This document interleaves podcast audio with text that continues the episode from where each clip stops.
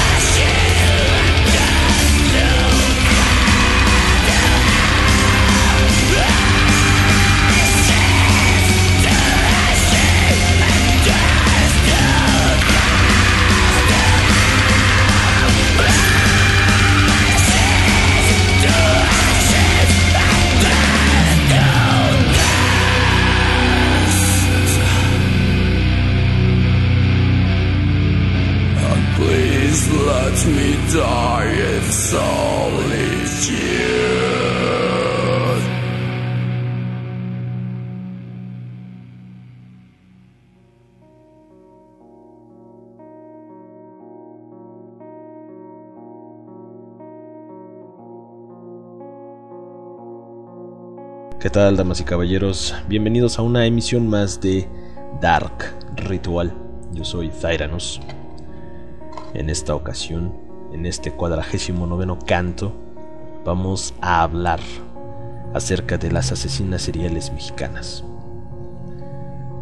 Em, realmente, pues, eh, fue algo difícil este podcast, este canto, ya que Lamentablemente eh, no suele haber eh, mucha información al respecto. Tengo nombres de algunas asesinas seriales que son de una época previa a la revolución, aunque lamentablemente en un México mayormente rural y en una época previa a la revolución, como mencioné, pues es difícil, es realmente difícil encontrar una investigación detallada. Lamentablemente hoy en el pasado pues muchos periódicos han sido mayormente amarillistas. Pero en fin, logré encontrar eh, buena cantidad de información de cinco, las cuales yo consideraría que son de las más eh, tristemente célebres o tristemente prolíficas. Así que pues vamos a hablar de estas cinco damas. Comencemos con Felicitas Sánchez Aguillón, una mujer que nace en Cerro Azul, Veracruz, en la década de 1890 y que termina su vida el 16 de junio de 1941 en la colonia Roma, ahí en Ciudad de México. Era una asesina serial conocida popularmente como la ogresa de la colonia Roma, la trituradora de angelitos, la descuartizadora de la Roma y también era conocida como la espantacigüeñas. Esta señora fue responsable de un número no determinado de infanticidios, aunque algunos especulan que ella fue responsable de asesinar a más de 50 niños durante la década de 1930. Y todo esto en un suburbio de la Roma, en Ciudad de México. Ella vivía de hecho en un edificio departamental de dicha colonia. Fue una asesina serial de carácter organizado y sedentario, aunque también hedonista, que según su profesión, pues la podemos considerar como un ángel de la muerte. ¿Y a qué nos referimos con esto, señores? Ella se graduó como enfermera y practicó durante el resto de su vida como partera. A la par de esta labor de partera, sostenía un negocio ilícito en el cual practicaba abortos y traficaba con infantes. Aunque bueno, esto era una cortina realmente de su verdadera y más sanguinaria actividad. Ella desató una carnicería humana en contra de los pobres niños, los pobres infantes que terminaban en sus manos. Como lo mencioné, nace en una zona rural del estado de Veracruz, poblado de Cerro Azul. Realmente se desconocen detalles de su infancia. Lo poco que se sabe es que ella tuvo una difícil y tormentosa relación con su madre, fruto del rechazo de esta señora hacia su hija, lo cual desencadenaría a la larga una psicopatología que marcaría el modus operandi de Felicitas un rechazo patológico hacia la maternidad y todo aquello que estuviese relacionado con esta misma. Y como común denominador en la mayoría de los asesinos seriales, desde pequeña tuvo un comportamiento más bien perverso, que se expresaba con la crueldad hacia los animales. Se dice que principalmente ella disfrutaba envenenando a perros y gatos callejeros. Durante la década de los 1900, Felicitas estudia y se gradúa de enfermería y comienza a trabajar como partera en su natal Veracruz. A la par contrae matrimonio con un hombre de poco carácter, sumiso y codependiente. Un patrón que, pues en el futuro, sería parte de lo de sus parejas. Este individuo se llamaba Carlos Conde.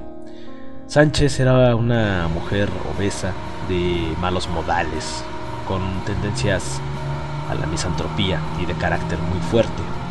La prensa de la época posteriormente a su aprehensión colocó especial énfasis a su fealdad, basándose en descripciones de los vecinos de esta mujer, cuya opinión seguramente estaba influenciada por los crímenes, se pudo leer en el periódico La Prensa lo siguiente. Parece bruja, con los ojos saltones, gorda, fea y más bien repugnante. A pesar de su aspecto y personalidad, Felicita Sánchez contó con varias parejas a lo largo de su vida, que incluso sirvieron como cómplices para sus delitos. Del matrimonio con Conde nacen un par de gemelas. La condición de la pareja, la condición económica, era bastante austera y no podían solventar la manutención de las pequeñas, así que Felicitas decide venderlas. Su marido, que en un principio estuvo de acuerdo con el acto, termina arrepintiéndose, pero ya era demasiado tarde. Sánchez no, no cedió y jamás reveló el destino final de sus hijas. Esto marcó el final del matrimonio con Carlos Conde. Y aunque suena extraño, hasta donde se sabe, Felicitas no asesinó a ninguno de sus hijos. Entre ellas las gemelas eh, Conde Sánchez, que las mencionamos hace un momento, las cuales pues se dice que no fueron sus únicas sus únicas hijas. Tras el divorcio, ella decide emigrar hacia Ciudad de México por el año 1910.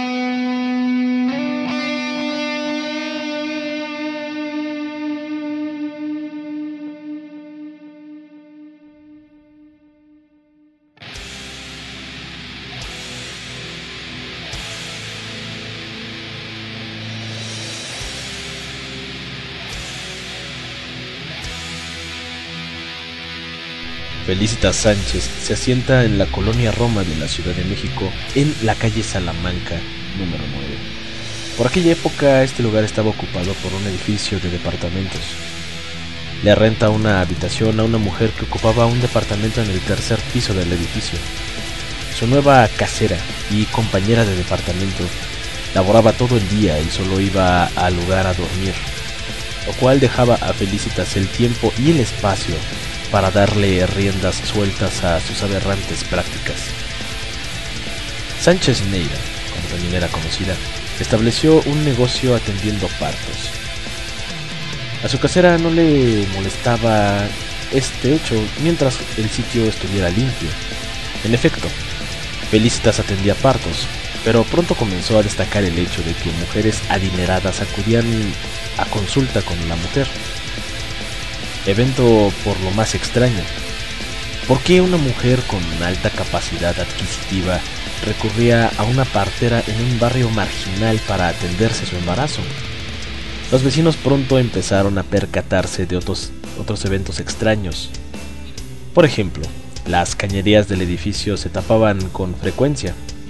Para arreglar este contratiempo, Felicitas contaba con la complicidad de un plomero, Roberto Sánchez Salazar y además en ciertas ocasiones pudieron percatarse de que el departamento expedía un extraño humo negro y un olor muy desagradable. Pronto el negocio prosperó y Felicitas practicaba abortos clandestinos. Incluso hacía visitas a domicilio. La mujer frecuentaba los más selectos barrios de la ciudad. Atendía a las mujeres sin importar la edad gestacional de su embarazo así estuvieran en labor de parto. Antes de comenzar con su faceta de asesina serial, Sánchez Neira se dedicó al tráfico de menores. Empezó a vender a los niños recién nacidos que sobrevivían. Pronto empezó a traficar también con niños que compraba de madres que por una u otra razón le vendían a sus hijos, bajo la promesa de que los colocaría en una buena casa. Durante la década de 1910, todavía en el periodo del México porfirista, Sánchez fue detenida en por lo menos dos ocasiones por tratar de vender a un bebé. La mujer salió libre tras pagar una simple multa. No pasó mucho tiempo antes de que Felicitas evolucionara al asesinato. Los niños que no lograba vender terminaban muertos, sin mencionar que muchos infantes perecieron bajo su cuidado. Felicitas pronto recaudó dinero suficiente para hacerse de un negocio. Abrió una miscelánea que también fungió como clínica clandestina en la calle Guadalajara número 69 en la Ciudad de México, a la cual llamó La Quebrada. Posterior a su detención, los cómplices, de la ogresa relataron una terrible tortura a la que sometía a bebés y niños. Solía parodiar los cuidados maternales de una manera sádica bañaba a las criaturas con agua helada, no les daba de comer durante periodos considerables de tiempo, dormían en el piso y a veces los alimentaba con carne o leche podrida. Sus métodos de ejecución fueron increíblemente variados, desde la asfixia, el envenenamiento, el apuñalamiento hasta la inmolación. Generalmente los estrangulaba o asfixiaba.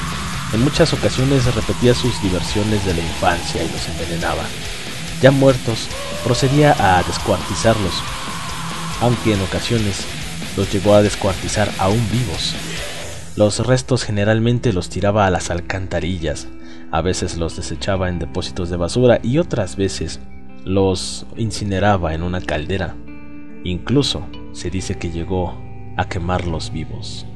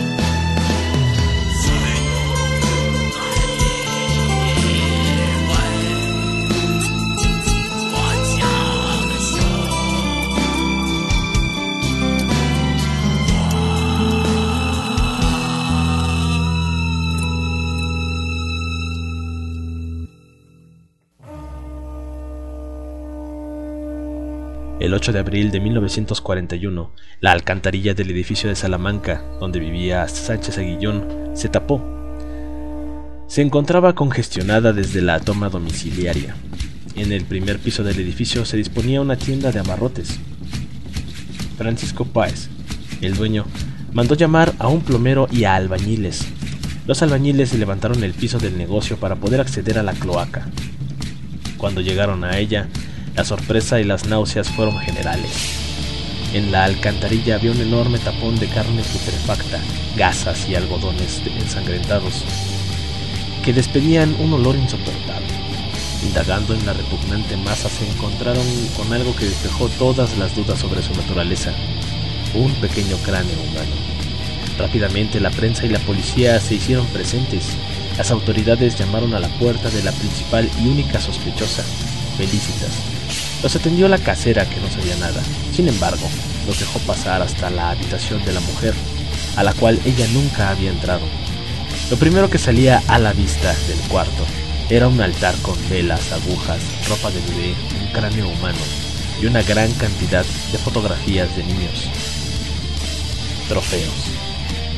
Comportamiento típico de asesinos seriales es el de coleccionar fetiches que se relacionan con su víctima.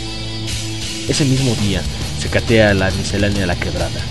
Felicitas no se encontraba ahí, se había dado a la fuga. En esa época no existía la noción del asesino en serie, pero el infanticidio era y siempre ha sido un crimen altamente condenado. La investigación cayó en manos del detective José Acosta Suárez, el 11 de abril de 1941 es detenido Salvador Martínez Nieves, el plomero cómplice. Él relata cómo, en efecto, sabía lo que estaba pasando, que por medio a ser condenado como cómplice no había denunciado. En efecto, él sí era cómplice. Recibía una cuantiosa paga por destapar los caños y aún más cuantioso soborno por su silencio.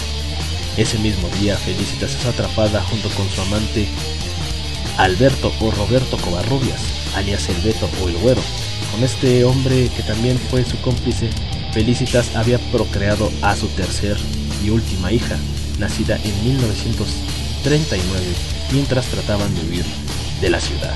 La descuartizadora de la Roma, desde su detención hasta junio de 1941, fue recluida en prisión y aislada a causa del peligro que representaba para ella el contacto con la población general del reclusorio.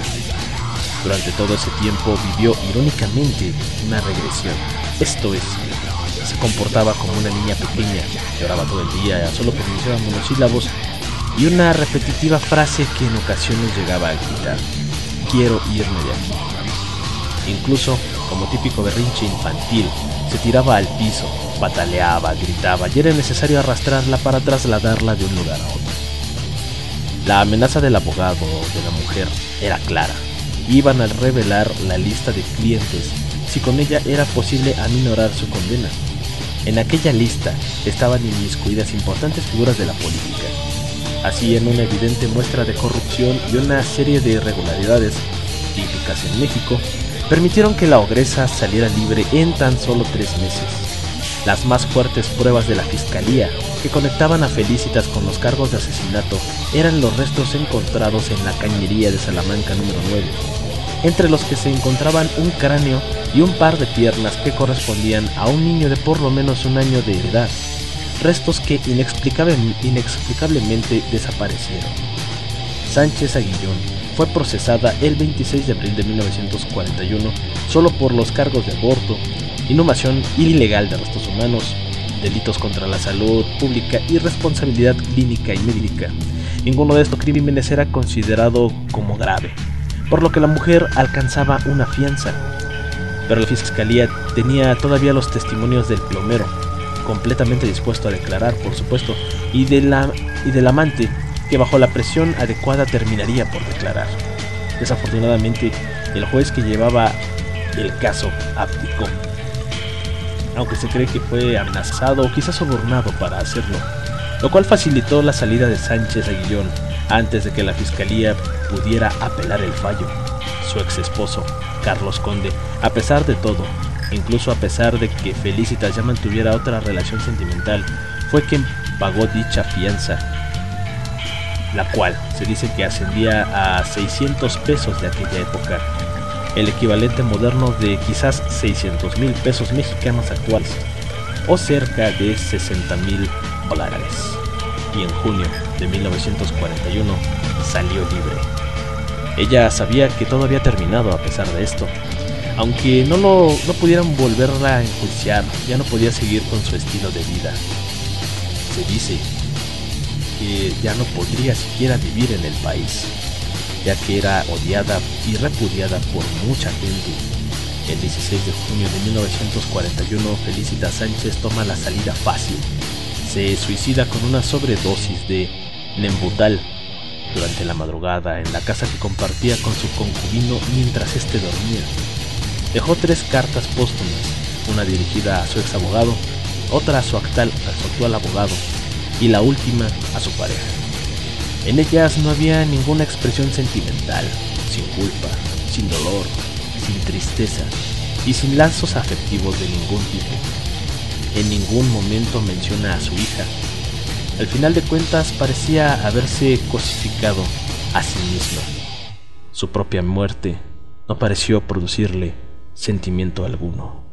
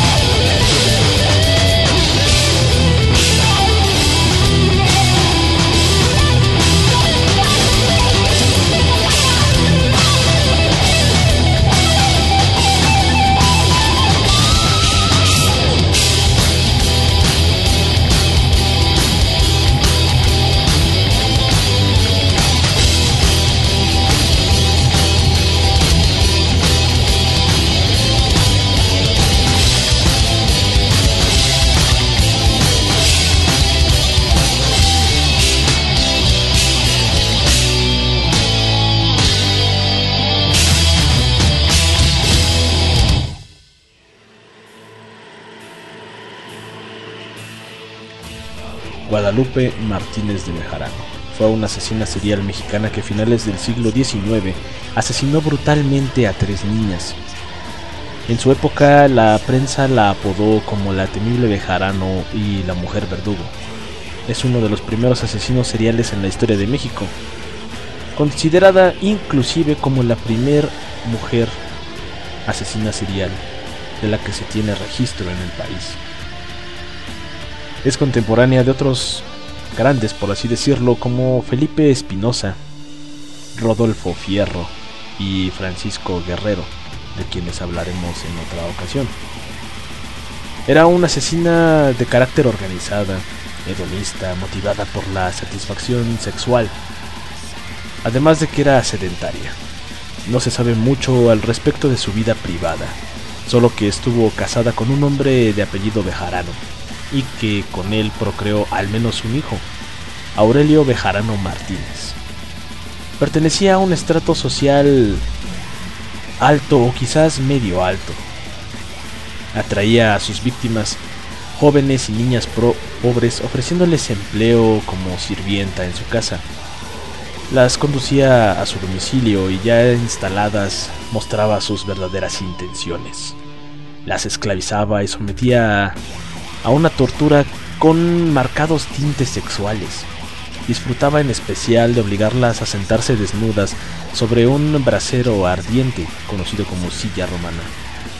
También solía colgarlas desnudas por las muñecas con una cuerda que iba al techo y las suspendía para entonces flagelarlas con un látigo que usaba para arrear al ganado. Finalmente las dejaba morir de hambre. Entre sus víctimas encontramos a Casimira Juárez, una niña asesinada en 1887. Fue el primer crimen conocido de la Bejarano. Fue aprendida y condenada por este crimen, pero la débil legislación penal de la época tan solo la condenó a unos cuantos años de prisión. Las otras fueron las hermanas Guadalupe y Crescencia Pineda, las cuales fueron asesinadas en 1892. Bejarano acababa de salir de prisión tras tras tan solo haber pasado cinco años en prisión. La policía detuvo a Guadalupe tras varias denuncias que hablaban sobre posibles personas secuestradas y torturadas en su casa. Pero ya era tarde. Las hermanas Pineda estaban muertas tras meses o quizás años de abuso. Al final de cuentas, fue su propio hijo quien la hundió al identificarla como la responsable de los secuestros, vejaciones y muertes de las niñas. La Bejarano se defendió culpando de todo a su hijo, pero no le creyeron. La indignación pública pedía pena de muerte para la mujer verdugo. Sin embargo, fue sentenciada a la risible condena de 10 años con 8 meses. Aurelio Bejarano fue también condenado a dos años de prisión por su pasividad ante los hechos. Guadalupe Martínez, fue recluida en la cárcel de Belén para mujeres. Su reclusión la pasó en solitario ante la amenaza que representaban las demás reclusas, quienes la aborrecían por sus terribles crímenes, donde murió por causas naturales antes de que pudiera cumplir su condena. A pesar de lo terrible de sus crímenes, el nombre de Guadalupe Martínez de Bejarano se ha ido olvidando con el tiempo, hasta el grado de ser muy poco conocida actualmente aunque en su época el caso levantó revuelo y sirvió de inspiración a grandes compositores y grabadores. El grabador José Guadalupe Posada publicó varias ilustraciones sobre el caso. Actualmente son estas las más reconocidas. Por su parte, el escritor y editor Antonio Vanegas Arroyo compuso el corrido de la temible Bejarano.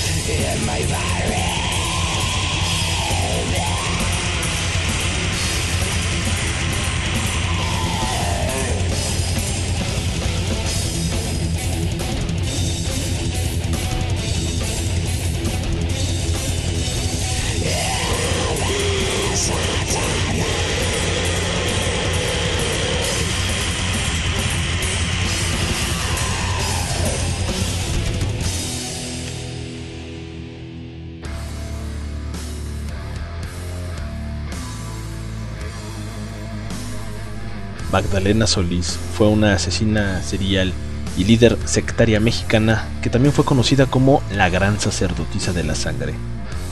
Fue responsable de por lo menos ocho asesinatos, aunque según algunas fuentes se puede hablar de que su número real de víctimas puede ascender a 15. Hechos que fueron cometidos en la pequeña comunidad de Hierbabuena, cerca de la ciudad de Monterrey, en el estado de Nuevo León es uno de los pocos casos documentados de asesinas en serie que tuvieron una clara motivación sexual. Era un individuo organizado, era visionaria, sedentaria, depredadora sexual y además asesinaba en grupo. Magdalena provenía de una familia de escasos recursos y muy probablemente disfuncional. Aparentemente comenzó a ejercer el oficio de la prostitución a temprana edad, oficio en el que laboraría hasta su unión, junto con su hermano Eleazar Solís, quien también fungía como su proxeneta a la estafa y a la secta de Carlos y Cayetano Hernández en el año de 1963. Tras su ingreso a dicha secta, Magdalena Solís desarrolló una grave psicosis teológica. Esto quiere decir que era una fanática religiosa que sufría de delirios religiosos y delirios de grandiosidad, además de una marcada perversión sexual que se expresaba en el consumo de la sangre de sus víctimas y el terrible sadismo con el que perpetró sus crímenes. También practicaba incesto, fetichismo y se dice que pedofilia. A finales de 1962 y principios de 1963, los hermanos Santos y Cayetano Hernández, un par de delincuentes de poca monta, idearon una estafa que ellos creyeron era brillante y sería la solución a todos sus problemas monetarios llegaron al pequeño pueblo de Hierbabuena, una comunidad marginada del norte de México, con un poco más de 50 habitantes, todos ellos sumidos en la pobreza extrema y mayormente analfabetas. Estos individuos se autoproclamaron profetas y sumos sacerdotes de los poderosos y exiliados dioses incas. Les dijeron que los dioses incas, a cambio de adoración y tributos, les otorgarían tesoros escondidos en las cuevas de las montañas aledañas al poblado, lugares donde también realizaban sus ritos, y que pronto vendrían a reclamar la potestad sobre su antiguo reino y castigarían a los incrédulos.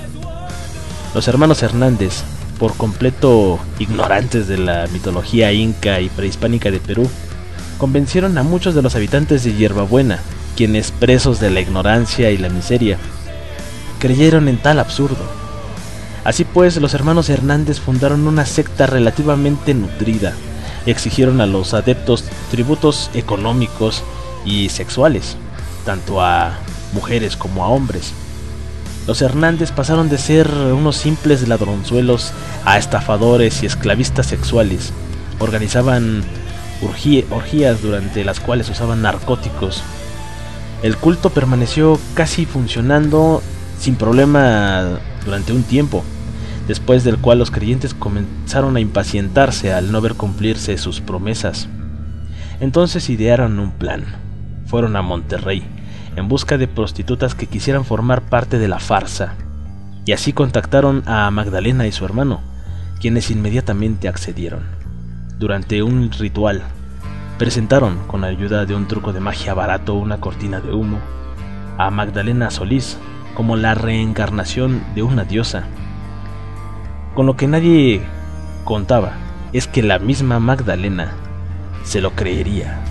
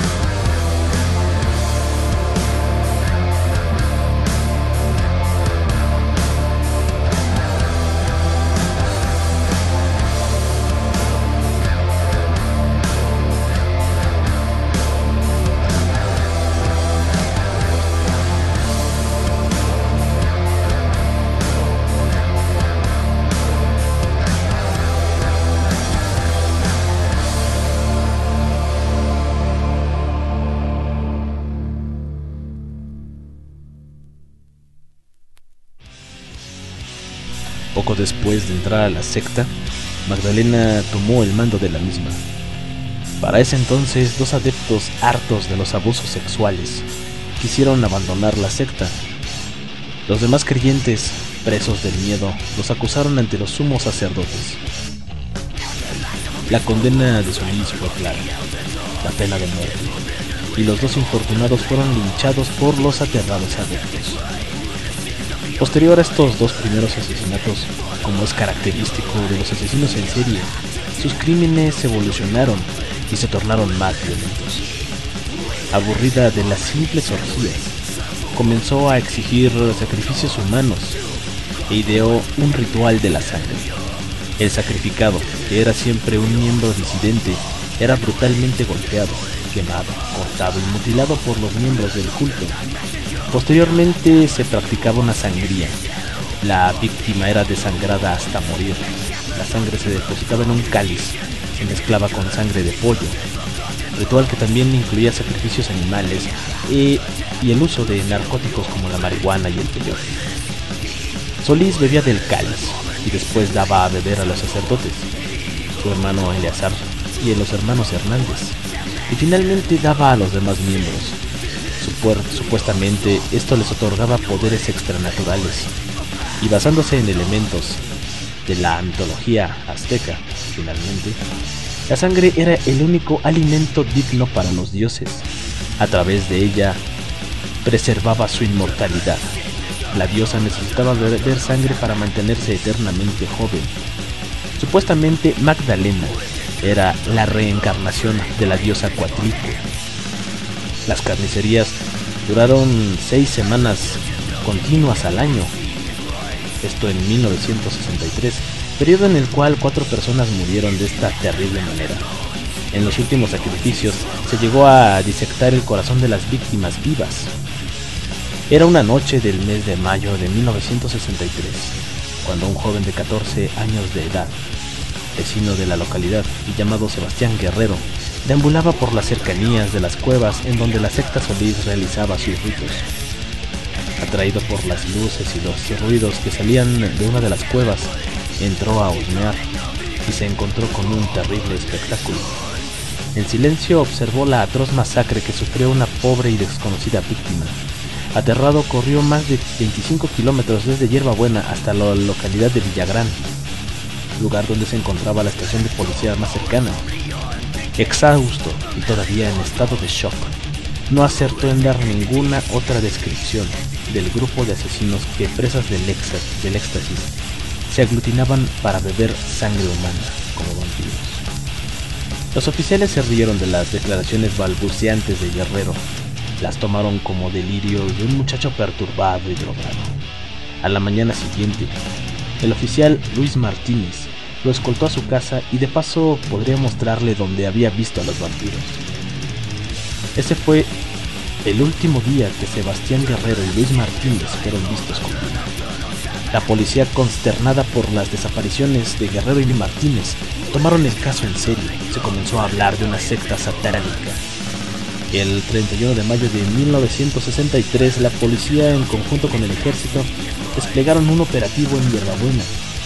Detuvieron a los hermanos Solís en una finca de la localidad. Tenían en su poder una considerable cantidad de marihuana. Santos Hernández murió abatido por las balas de la policía al resistirse al arresto, y su hermano Cayetano Hernández fue víctima de sus propias mentiras. Fue asesinado por uno de los miembros locos de la secta, Jesús Rubio que ante la crisis quiso poseer una parte del cuerpo de un sumo sacerdote para protegerse. En pesquisas posteriores se encontraron primeramente los cadáveres, descuartizados de Sebastián Guerrero y Luis Martínez cerca a la finca donde los detenidos hermanos Solís se encontraban. A este último, al oficial Martínez, se le había extirpado el corazón al más puro estilo de los sacrificios aztecas. Después fueron hallados los cuerpos, también descuartizados, de otras seis personas en las inmediaciones de las cuevas. Magdalena y Eleazar Solís fueron condenados a 50 años de prisión por tan solo dos homicidios, los de Guerrero y Martínez. No se les pudo comprobar su participación en los otros seis asesinatos porque todos los miembros del culto fueron eh, se negaron a declarar. Muchos de los miembros de la secta murieron abatidos en el tiroteo con la policía, ya que armados se trincheraron en las cuevas. Los que fueron detenidos fueron condenados a 30 años de prisión por seis cargos de asesinato en la modalidad de homicidio de grupo o pandilla o linchamiento. Su condición de analfabetismo y pauperrismo sirvieron de atenuantes. No fue hasta años después que algunos exmiembros de la secta hablaron de los horrores del culto.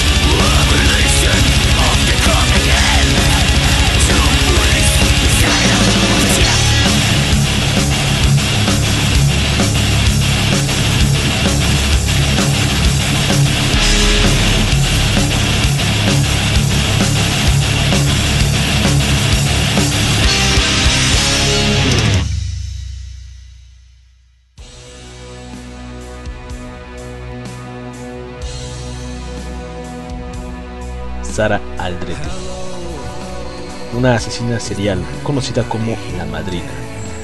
Nace el 6 de septiembre de 1964 en Matamoros, Tamaulipas. Su padre, empleado de la Comisión Federal de Electricidad, y su madre, cuidó del hogar y de las tres hijas del matrimonio.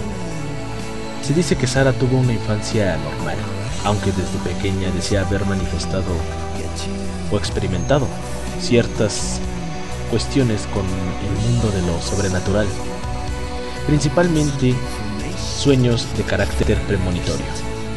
Para completar esta precoz afición, en ese tiempo conoció a Elenita la Negra, una bruja curandera que vivía junto a su casa. Ella era una estudiante, asistió a la preparatoria de Brownsville, Texas, en Estados Unidos, mientras todavía vivía al sur de la frontera y obtuvo el estatuto de residente extranjero, por lo cual podía asistir a la Universidad Texas Southmost. Entre sus compañeros era conocida como una buena estudiante. Estudió educación física, preparándose para transferirse a la universidad y así obtener la certificación como docente. En Texas, laboró como secretaria e instructora en los clubes de educación física y danza, pero tan solo cumplió 18 años y se casó con un joven estadounidense, aunque ese matrimonio apenas duró unos meses. Para finales de julio de 1987, Sara conducía su automóvil por las calles de Matamoros. Iba conversando con su hermana cuando un gran marquís negro con dorado se desemparejó. Al volante iba Adolfo de Jesús Constanzo. El copiloto era su secretario privado y pareja sexual. Todo fue ver a la rubia y cerrarle el paso. Tiempo después, Sara explica lo siguiente a la prensa. Fue como si nuestro encuentro estuviera cronometrado. Él nos empezó a seguir haciéndonos señas para que nos detuviéramos. Traía placas de Jalisco y eso me dio temor, era un forastero. Al alcanzarnos, atravesó su coche frente al nuestro y yo troné los dedos para que se moviera. No hizo caso y cuando lo tuve ante mí me impactó. Era sumamente atractivo, como de 24 años y una altura de 1,90 metro de estatura. Cuerpo atlético, ojos verdosos, cabello castaño claro, facciones muy finas para ser tan recio. Tenía una sonrisa cautivadora, mirada hipnótica y, sobre todo, una aura enorme que me sedujo. Adolfo ostentaba una serie de collares multicolores, Sara dice que supe que eran los que usaban los santeros en la religión yoruba y lukumi, porque en ese momento, de vacaciones en la universidad, yo tomaba un taller de antropología y realizaba una investigación sobre la santería. Adolfo se les acercó y les dijo con sarcasmo y un acento cubano-estadounidense, soy brujo. Esto a raíz de que Sara le preguntó el porqué de los collares. Entonces le comenté sobre mi investigación y él se ofreció para ayudarme. Con él estaba Martín Quintana, su asistente personal. Así nació nuestra amistad.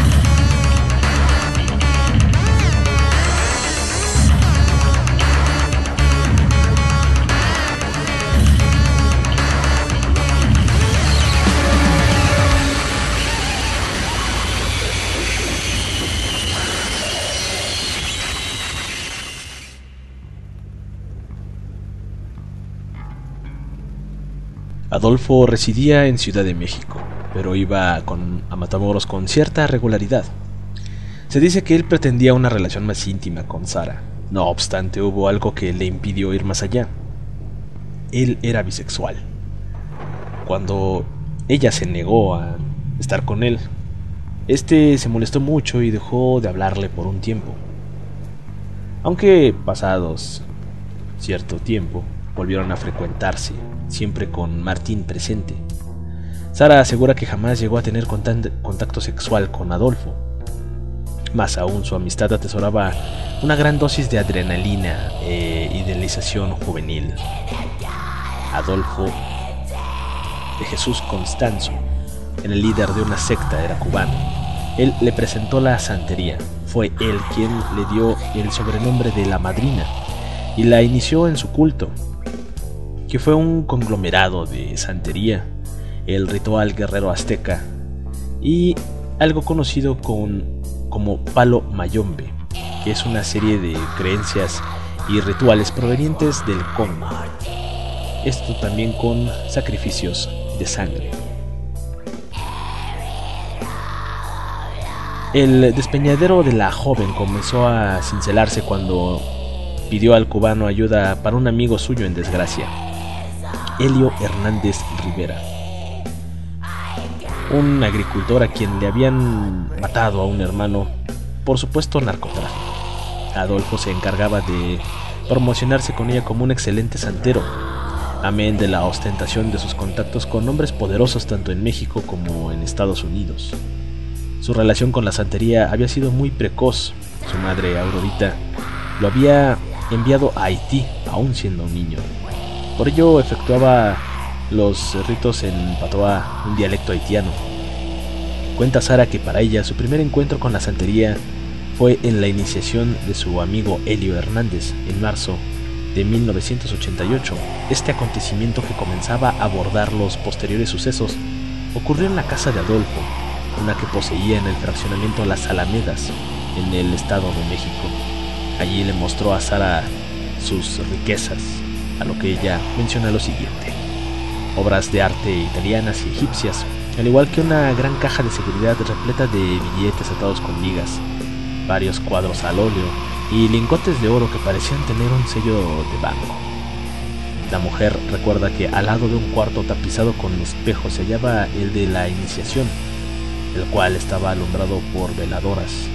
En una esquina se veía un jarrón con rosas rojas, así como cacerolas, cadenas y muchos calderos llenos de collares, y otros objetos.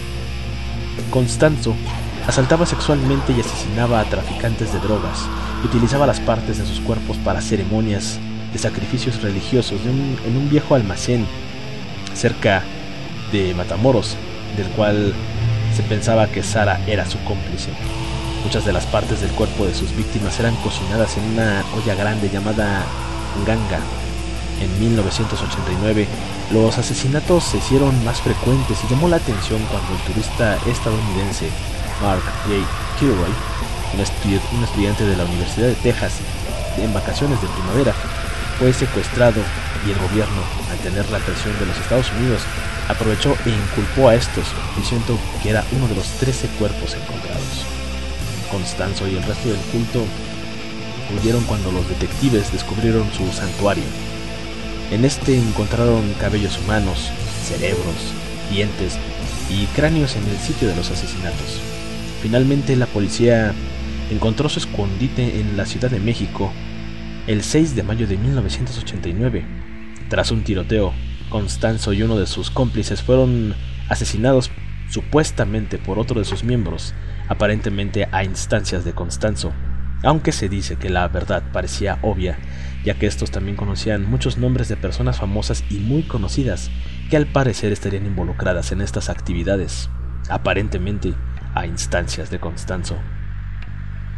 Aldrete fue condenada de asociación delictuosa en 1990 y encarcelada durante seis años, pero en un segundo juicio fue condenada por varios de los asesinatos en la sede de la secta, y su sentencia es de 647 años en prisión.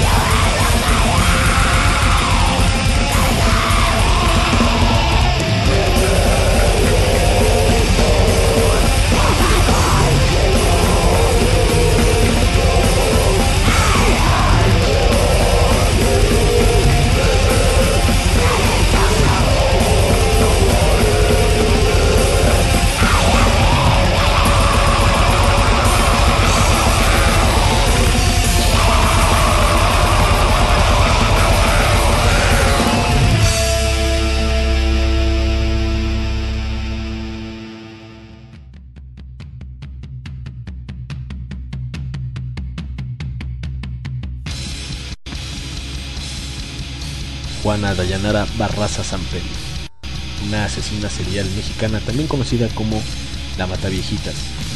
Ella nace el 27 de diciembre de 1957. Sus padres fueron Trinidad Barraza, ganadero, cobrador de camiones y policía judicial, y su madre Justa Samperio, quien ejercía la prostitución. Tuvo una hermana llamada Ángela y medios hermanos, a lo que según cuenta su padre fueron más de 30. Sus progenitores nunca se casaron, vivieron en unión libre por 4 o 5 años hasta que un día Justa abandona a Trinidad, llevándose consigo a Juana y dejando encargada con un familiar a Ángela. Justa fue a vivir con su madre, misma que tenía un amante llamado Refugio Sanferio. Con el tiempo, este se volvió amante de su hijastra. Justa y Juana no se hablaban mucho cuando estaban juntas. De hecho, se dice que Juana sentía el rechazo de su madre, la, que, la cual se refugiaba en el alcohol para evadir su realidad. Un día su madre, sumida en su adicción y sin dinero, cambia a Juana por tres cervezas permitiéndole a un hombre mayor abusar sexualmente de la joven Juana. Fue este hombre quien atormentó a Juana a lo largo de cuatro años, llamado José Lugo. En ese lapsus se dice que con tan solo 13 años de edad, Juana Barraza queda embarazada por primera vez, abortando al poco tiempo. A los 16 años, Juana queda nuevamente embarazada, teniendo un niño. Años más tarde, su madre justa muere a causa de la cirrosis provocada por su alcoholismo. Al cumplir casi 30 años, el padrastro de Juana, Refugio, también fallece. Juana toma la decisión de separarse de quien durante tanto tiempo la retuvo contra su voluntad, decidiendo así emigrar a Ciudad de México. Allí durante los años tuvo dos parejas más, un alcohólico que la golpeaba y un chofer de transporte público que la abandona. Los 23 años se casa con Miguel Ángel Barrios García, con quien tiene a Erika Erandi Barrios Barraza. Y se separa de este a los 27. A los, de los 30 a los 40 vivió con Félix Juárez Ramírez, con quien supuestamente tuvo a José Marvin y a Emma Ivonne Juárez Barraza también se separa de él y de los 42 a los 48 años, cuando fue detenida, vivió solamente con sus hijos. El hijo mayor de Juana, José Enrique Lugo Barraza, muere a causa de una agresión de una pandilla que lo asalta y lo asesina a balazos en plena calle. Juana no sabía ni leer ni escribir, por lo que se dedicó a la venta de ropa, gelatinas, comida, mismas que no le generaban muchos frutos económicos. Después fue vendedora de palomitas de maíz en las peleas de lucha libre. Fue ahí cuando un hombre vio en Juana un gran prospecto para convertirse en luchadora, invitándola a unirse al mundo de las máscaras. Ella se hizo llamar la Dama del Silencio, argumentando que es una mujer muy callada. Juana siempre ha sido una persona ruda y así fue como lo manifestó públicamente en una nota del TV Azteca. Yo soy ruda de corazón. Así fue un tiempo ganándose la vida en medio de la lucha libre, obteniendo por cada subida al ring de 200 a 500 pesos por lucha. En una de aquellas peleas sufrió una caída, costándole alejarse del ring, que de no hacerlo hubiera quedado paralítica durante toda su vida. Se dice que esta noticia le causó un gran golpe emocional en su vida debido a que era la única manera de desfogar cierta carga de adrenalina e ira ella no solo luchaba contra un rival, sino contra una parte traumática de su pasado. Barraza se ha transformado en uno de los casos más interesantes dentro de la historia criminal de México, ya que durante muchos años se mantuvo la comisión de sus crímenes sin ser capturada, y por la semejanza de su modus operandi con el famoso asesino Thierry Paulin, entre otros. El primer asesinato atribuido a la Mataviejitas fue cometido a finales de los 90, aun cuando la serie de asesinatos comenzó presuntamente el 17 de noviembre de 2003. Se ha estimado que el número total de víctimas de Barraza es de entre 42 y 48. El 31 de marzo de 2008, el juez 67 del Open Night con sede en Santa Marta, capítulo le dictó sentencia de 700 59 años y 17 días de prisión por 17, 17 homicidios y 12 robos cometidos en agravio de personas de la tercera edad.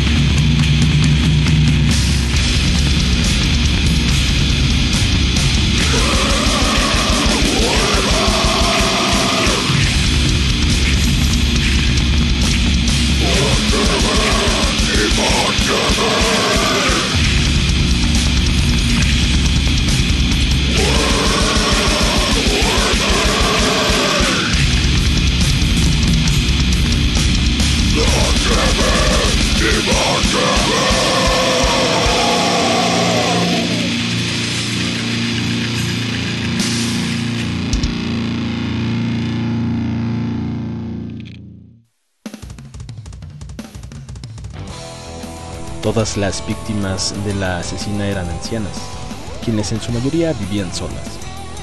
Las muertes eran provocadas por golpes, heridas de armas punzocortantes o estrangulación, con robos materiales a las víctimas inmediatamente después de ser asesinadas. En cada asesinato que cometía, siempre vestía de rojo. En casos aislados, se encontró evidencia de abuso sexual en las víctimas, en el transcurso de las actividades criminales de la Mataviejitas, las autoridades policíacas fueron duramente criticadas por los medios de comunicación, puesto que todavía a finales de 2005 asumían un sensacionalismo mediático respecto a un asesino en serie. Asimismo, Se criticó el hecho de que el asesino era buscado, tal vez inútilmente, entre las prostitutas y otras besties de la Ciudad de México. De hecho, durante la cacería de la asesina, Bernardo Batis, entonces procurador de justicia de la Ciudad de México, había indicado que el mataviejitas era brillantemente listo, creyéndose hasta ese momento que se trataba de un hombre y no de una mujer, que cometía sus crímenes después de un corto periodo durante el cual se ganaba la confianza de sus víctimas. Los oficiales que investigaban el modus operandi del asesino sospecharon que él o la mataviejitas se presentaba ante sus víctimas como trabajador social del gobierno, ofreciendo programas de beneficencia para personas de la tercera edad.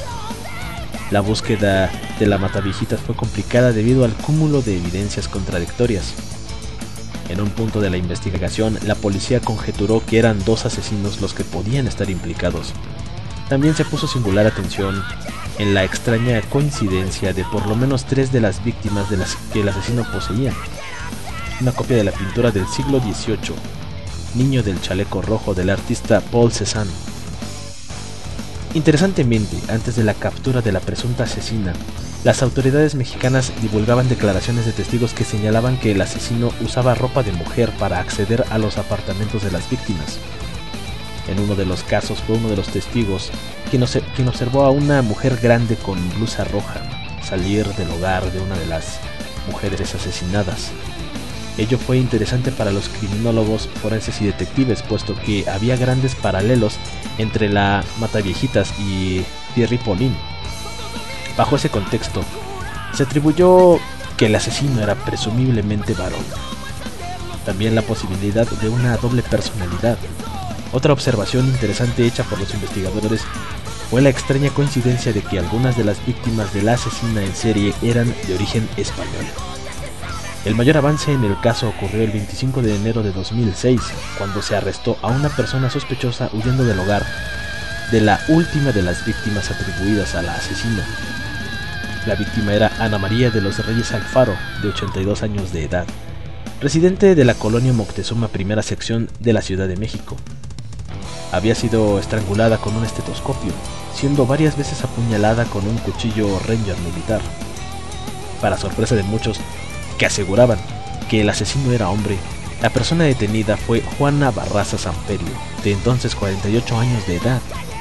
En pruebas preliminares, Barraza se asemejaba bastante a un modelo de arcilla que describía las características faciales del asesino. Persona de cabello tupido, teñido de color rubio y rostro con facciones duras. Al ser detenida portaba un estetoscopio, formas de solicitud de pensión para adultos mayores y una tarjeta que la identificaba como trabajadora social. Preliminarmente, la policía de la Ciudad de México no pudo detenerla antes ya que no se contaba con huellas digitales completas que pudieran dar la identidad de la asesina. En las escenas del crimen no se encontraban completas, sino solo fragmentos de las mismas, por lo cual no se podía detener a alguien sin una prueba fehaciente. Se dice que al momento de ser capturada, la presunta asesina confesó haber asesinado a la anciana Ana María de los Reyes Alfaro y a otras tres mujeres, pero negó estar implicada en el resto de los asesinatos. Ella comentó a los reporteros que había visitado la casa de Ana María de los Reyes Alfaro en búsqueda de trabajo como lavandera. Ustedes sabrán por qué lo hice cuando lo lean de mi declaración ministerial, afirmó Juana Barraza Samperi. A través de entrevistas realizadas a la detenida por la doctora Feggy Otroski Solís, la directora del Laboratorio de Neuropsicología y Psicofisiológica de la Facultad de Psicología de la UNAM, le practicó estudios a Juana Barraza, alias la Mataviejitas. Se conoció que parte de su conducta criminal venía a ser un reflejo de la violación que sufrió durante su niñez. Justa Semperio, la madre de la Mataviejitas, era una alcohólica y en una reunión con otras personas, la madre de la Mataviejitas accedió a que tres hombres tuvieran sexo carnal con la menor a cambio de unas cervezas. Es entonces eh, que producto de ese trauma, el que fue más adelante agrandado cuando el hijo mayor de Juana es asesinado por una pandilla en plena calle a los 24 años de edad. La Mataviejitas acarrea un gran problema psicológico que de un momento a otro de su vida es resaltado en el primer homicidio que realiza. donde en base a lo manifestado por Barraza, cada parte de sus acciones en el homicidio son un reflejo condicionado por el trauma vivido en su niñez. Para 2006, el escritor Víctor Ronquillo publicó el libro Ruda de Corazón, el blues de la Mataviejitas, el cual es un reportaje novelado que narra los asesinatos de Juana Barraza Samperio. La obra es el resultado de una investigación biográfica que llevó a cabo el autor sobre esta asesina serial.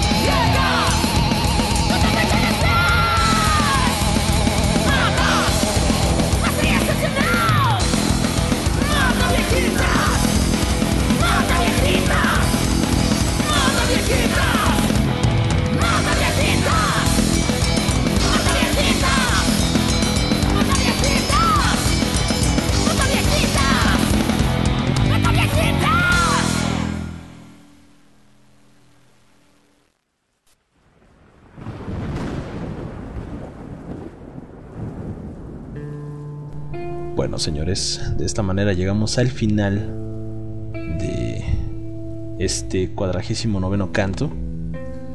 Las mujeres asesinas de México o las asesinas seriales mexicanas. ¿Cómo ven, señores? Es, eh, es un tema muy interesante que me pareció prudente mencionar a. o abrir este serial de asesinos seriales, la redundancia. Con las damas.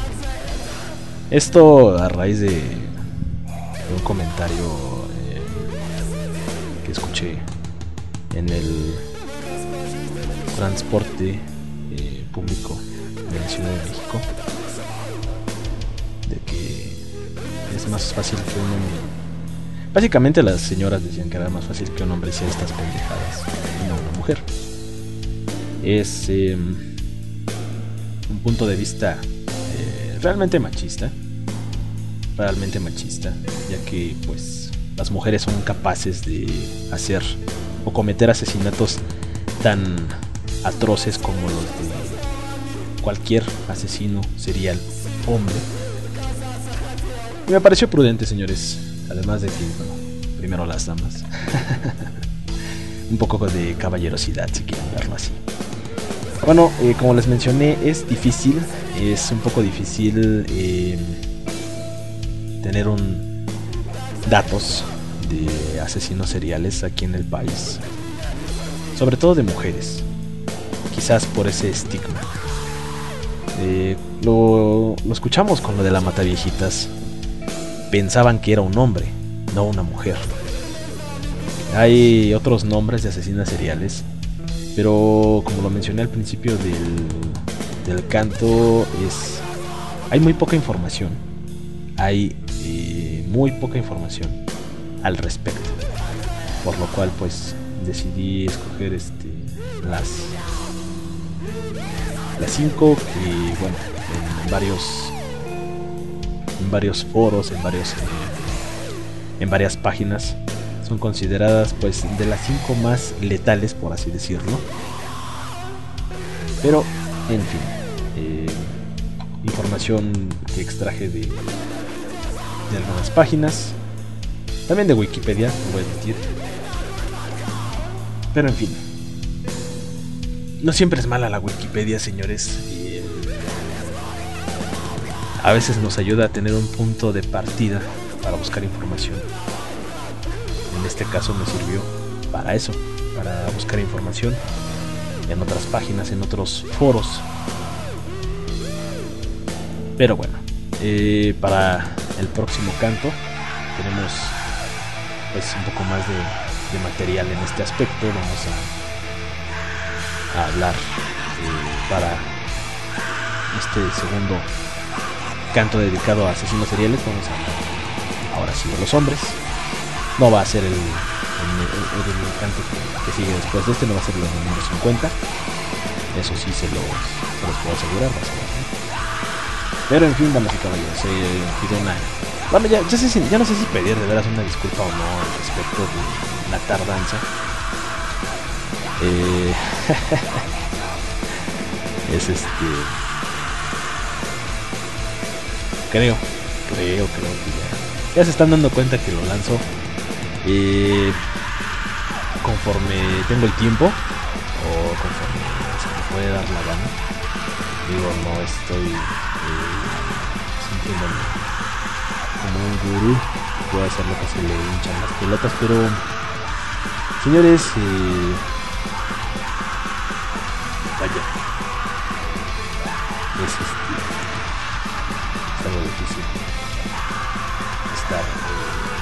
buscando, ahora que se tiene trabajo más estable, es un poco difícil de estar buscando eh, la información y ir grabando. De hecho, pues, en varias piezas, en varias partes. Pero en fin, la selección musical pues fue, fue variada, bandas nacionales extranjeras. Y bueno, yo los espero, señores, con primera, yo les agradezco la paciencia la preferencia, porque he tenido, he recibido varios comentarios en el Face al respecto de cuando lo saco, cuando lanzo el próximo podcast, etc. Uh, agradezco la paciencia, el interés que tienen al respecto, pero bueno, hay que dar prioridades a veces. En fin.